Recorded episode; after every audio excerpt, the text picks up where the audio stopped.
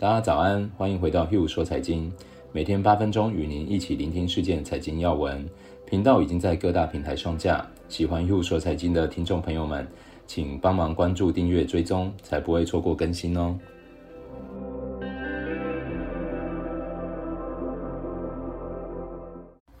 大家早安，我是 Hugh，今天是十一月九号，今天会分三个部分跟大家分享。第一部分会是先跟大家简单报告一下上周欧美股市状况。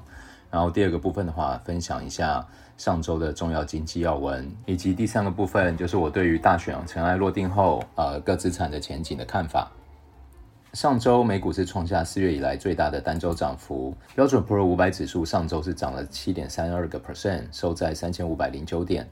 纳斯达克一百指数上周上涨了九点三九个 percent，收在一万两千零九十一点。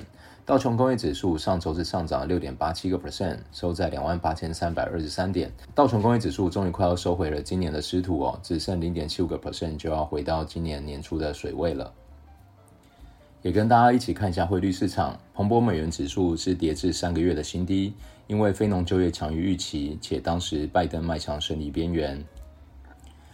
上周西德州原油期货周五创一周以来最大单日跌幅，因为新冠疫情的加剧带来了需求受到更严重打击的风险。西德州原油上周五下跌四点三个 percent，收在三十七点一四。上周金价与铜价均创七月以来最大的单周涨幅，投资者们在权衡联准会可能会进一步加大刺激的前景。上周五黄金期货上涨零点三个 percent，最后收在一千九百五十一亿元。接着，我们一起来看一下一些国际要闻。拜登当选了美国总统，呼吁国人弥合分歧，承诺迅速采取抗疫行动，并实现有序权力交接。而川普仍拒绝承认败选，其竞选团队提出一系列的诉讼和重新计票的要求，但目前看起来都不太会改变大选的结果。新冠疫情的追踪。全球累计确诊病例已经超过五千万人。美国周六新增病例连续第三天超过十万。据悉，川普的幕僚长感染了病毒。意大利批准新疫情的纾困计划。上周公布的美国十月份非农就业人口增加了六十三点八万人，超乎预期。九月份数据上修为六十七点二万人，失业率降到了六点九。在强于预期的就业公布数据后，白宫经济顾问库德洛称，川普政府反对两兆美元的财政刺激方案。众议长佩洛西则再度拒绝缩小刺激方案规模。其他经济数据方面，美国九月消费借贷成长达到预期的两倍，反映了汽车贷款等非循环信贷的成长，以及信用卡余额七个月以来的首次成长。英国首相与欧盟主委周六通电话，同意周一开始在伦敦继续谈判，但同时表示，如果要达成协议，仍有重大的分歧需要弥合。产业方面，高盛将多达六百亿美元的资产将英国转移到法兰克福，再次表明银行业在英国脱欧之前正在加强欧盟业务。最后，我们再来跟大家聊聊一下大选尘埃落定后各资产的前景。美国大选投票早已结束，虽然市场上一度充满各种情境的想象，但最终仍然由民主党的候选人拜登当选。后续可能会有一些争议需要解决，不过许多资产已经开始取得投资人的信心。今天就来聊聊我看到一些商品的趋势。首先当然是谈论美股。根据 SunDeal Capital Research 的报告，自一九三二年以来，只要美股在大选开票日上涨，通常预示着未来一季会有好的表现。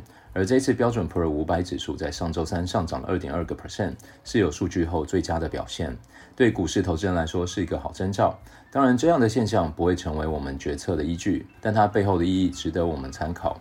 美股在过去几年来都有一个特性，只要不确定性一消除，都会由货币宽松的大环境支撑向上，而大选就是最显著的例子。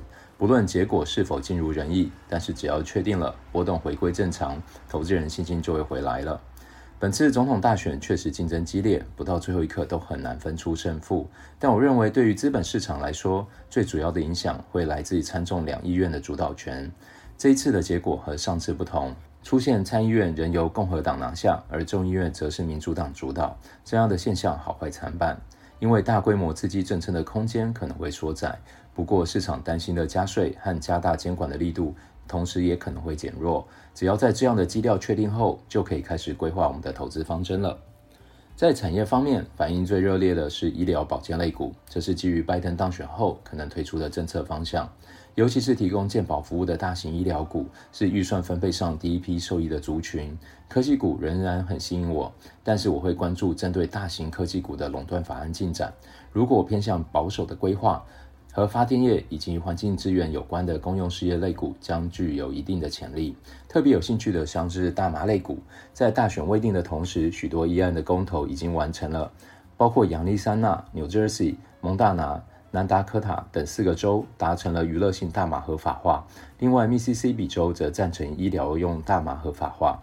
法案通过后，美国开放成人合法购买大麻的州别总人口将来到三十三点八个 percent，约一点一亿人。当天大麻类股平均涨幅超过十个 percent，突破过去半年的盘整，相当值得关注。不过提醒大家，大麻生产商普遍营运效率不佳，受到利多提振后，估值容易偏高，波动也会变得相对剧烈，风险衡量需要特别的谨慎。讲完股市，也想跟大家聊聊其他资产。在大选期间，美元虽然一度跳空上涨，但很快的就重回跌势。如果乐观情绪不减，且殖利率并没有太大的提升，美元短期内都会偏弱的。这就会支撑许多资产的价格，像是黄金就非常吸引我。未来有机会分享一期针对黄金的完整看法。那许多朋友问我原油怎么看？上周 OPEC Plus 延长减产确实是个好消息，不过原油即将面对过去一年多的压力，如果要有更强硬的表现，需要更多外力介入。而且周五因为大家担心疫情的增长，原油价格还出现比较大的跌幅。最后比较出乎预期的，大概就是美国国债的上涨了。在大选期间，国债表现一度很强势，两日累计涨幅超过三个 percent。这对于国债来说，其实已经是一个很大的涨幅。纵观市场看法，主要原因是货币宽松政策可能会缩水，打消了市场看空国债的情绪，再加上避险情绪，才推动国债触底反弹。